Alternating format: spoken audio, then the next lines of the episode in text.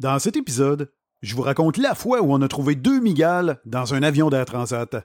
Bonne écoute! Mon nom est Jean-François Guitard et j'ai l'immense plaisir d'animer ce balado. Mon objectif, vous transmettre de nouvelles connaissances, mais surtout vous divertir en partageant avec vous des histoires étranges et inspirantes mettant en vedette des entreprises. Vous souhaitez retenir mes services comme conférencier ou tout simplement savoir plus sur moi, visitez le jfguitar.com. On commence ça dans 3, 2, 1 et c'est parti! Bonjour tout le monde, je suis très heureux de vous retrouver pour un nouvel épisode de Drôle d'affaires et aujourd'hui, euh, je vais vous parler d'avion. Hein, parce que là, je sais, il y en a plusieurs qui depuis des semaines écœurent les membres de leur famille, hein, leurs collègues de travail, leurs amis, parce qu'ils se sont réservés un petit voyage dans le sud pour les vacances d'été. Mais ça, ça implique que vous allez devoir prendre l'avion. Et euh, je sais qu'il y en a plusieurs qui ont quand même une phobie de l'avion, hein? Et pourtant, on n'arrête pas de nous répéter que c'est le moyen de transport le plus sécuritaire de la planète. Et c'est le cas, en fait. Les accidents sont très, très rares. Mais malgré tout ça, il y en a plusieurs qui éprouvent un très grand stress d'embarquer dans un avion. Et là, qu'est-ce qu'ils vont faire? Ben, il y en a plusieurs hein, qui se prennent euh, une petite gravole, des fois deux, avant de partir pour être sûr de dormir ben ça, vous allez peut-être y penser deux fois la prochaine fois avant d'en prendre pour dormir parce que vous, c'est peut-être une bonne idée de rester éveillé parce que des fois, on peut trouver certaines bestioles dans les avions, dont les migales, qu'on a trouvé dans des avions d'Air Transat. Et je vous raconte ça à l'instant. Tout ça a débuté le 18 avril 2017. C'est un avion de la compagnie aérienne Air Transat qui quitta la République dominicaine en direction de l'aéroport international Montréal-Trudeau. Et Catherine Moreau, une résidente de Repentigny, se trouvait à bord de l'appareil en compagnie de ses deux enfants, de son mari et de plusieurs membres de sa famille. Ben oui, parce que le groupe d'une trentaine de personnes venait de passer quelques jours dans, une, euh, ben dans un tout inclus en fait de Punta Cana afin de célébrer un mariage, et le vol se déroulait normalement, rien d'inquiétant, alors que Mme Moreau écoutait un film sur sa avec sa fille qui était assise à ses côtés, mais soudain, Madame Moreau sentit quelque chose lui chatouiller la jambe. Donc, en entrevue à Radio-Canada, elle a expliqué qu'elle croyait initialement qu'il s'agissait du cordon de ses écouteurs, mais elle réalisa rapidement qu'il s'agissait plutôt d'une araignée géante d'environ 20 cm de diamètre qui couvrait la totalité de son genou. Donc, apeurée, et on peut la comprendre, elle renversa son verre de vin, frappa la bestiole qui se réfugia sous son siège. Donc, Mme Moreau alerta alors son mari qui se trouvait assis derrière elle, donc dans la rangée suivante, et lui, il n'a pas niaisé avec ça, hein? Il a regardé immédiatement sous le siège, mais il n'a rien vu a priori. Il a donc retiré, hein, tranquillement, un premier bagage à main qui se trouvait au sol. Il n'a rien vu. Donc, il en a tiré un deuxième et finalement, il a aperçu l'araignée. La bestiole se trouvait sur l'oreiller de voyage de leur fille, qui, elle, quand elle a vu ça, eh bien, elle a paniqué et on peut la comprendre. Donc, Alertés par les cris de la jeune fille, les agents de bord accoururent, mais figèrent en voyant la taille de l'araignée, et le mari de Mme Moreau, lui, il a saisi le contenant d'un sandwich qu'il avait acheté et a tenté d'attraper la bestiole sans grand succès, puis c'est finalement un agent de bord qui amena un sac en plastique qui a permis de capturer l'araignée. Madame Moreau, comme plusieurs passagers, était convaincue qu'il s'agissait d'une tarentule, mais l'araignée appartenait plutôt à la famille des migales, et heureusement, cette espèce n'est pas dangereuse pour l'humain. En fait, sa morsure peut causer une irritation et de l'enflure. L'araignée peut également projeter des poils urticants sur ceux qui l'importunent, mais son venin n'est pas mortel. Et là, le calme venait à peine de revenir. Hein. on avait capturé la bestiole, mais tout à coup, la passagère assise devant Madame Moreau cria à son tour. Une deuxième migale se promenait en liberté à bord du vol, et cette dernière fut finalement capturée par un agent fédéral une fois l'avion posé à l'aéroport international Montréal-Trudeau. Donc, évidemment, les passagers, passagères ont dû vivre avec l'angoisse de croiser l'araignée pendant de nombreuses minutes, si c'est pas quelques heures.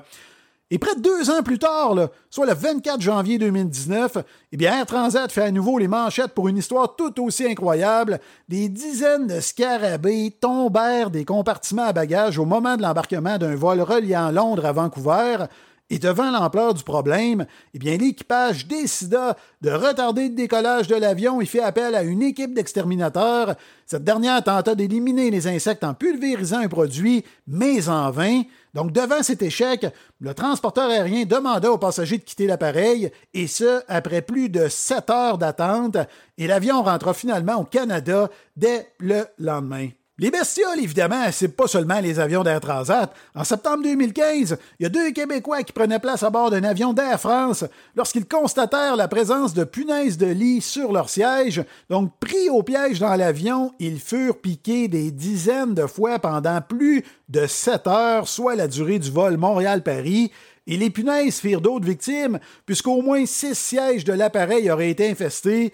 Les agents de bord tentèrent de régler le problème à l'aide d'un produit désinfectant, mais ce fut peine perdue, ben oui, parce que les punaises sont très résistantes et demandent un traitement particulier pour les éliminer. D'ailleurs, sur son site web, le gouvernement du Canada mentionne que les méthodes physiques servant à combattre les punaises de lit comprennent le traitement à la vapeur, le nettoyage à l'aspirateur, le traitement thermique, la congélation, le lavage et l'élimination de certains articles.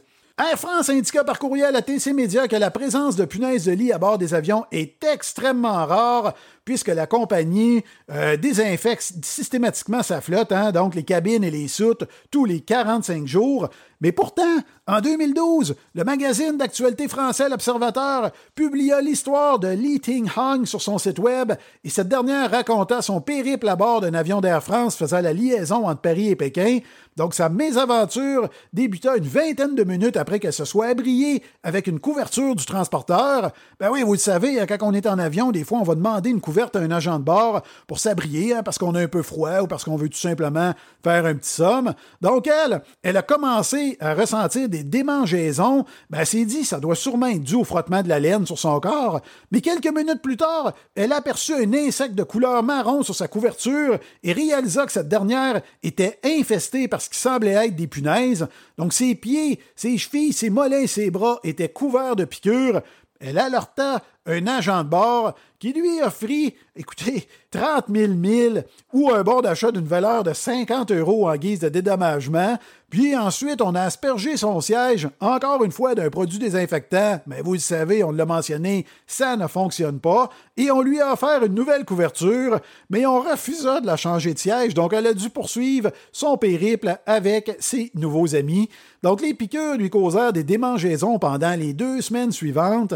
Et quatre mois plus tard, elle avait toujours des sur le corps. Inquiète, elle consulta, un dermatologue qui lui mentionna qu'il ignorait quand les séquelles esthétiques disparaîtraient, puis il lui suggéra fortement de ne pas s'exposer au soleil pour une période de six mois.